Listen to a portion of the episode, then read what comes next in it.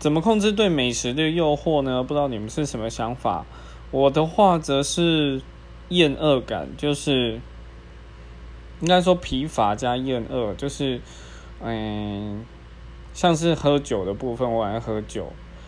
那但是我很讨厌，就其实我很讨厌酒感太重，或者是酒醉，所以我会让我自己在一瞬间喝很多酒，然后。那种宿醉的不舒服感就会让我就是远离酒精好一阵子。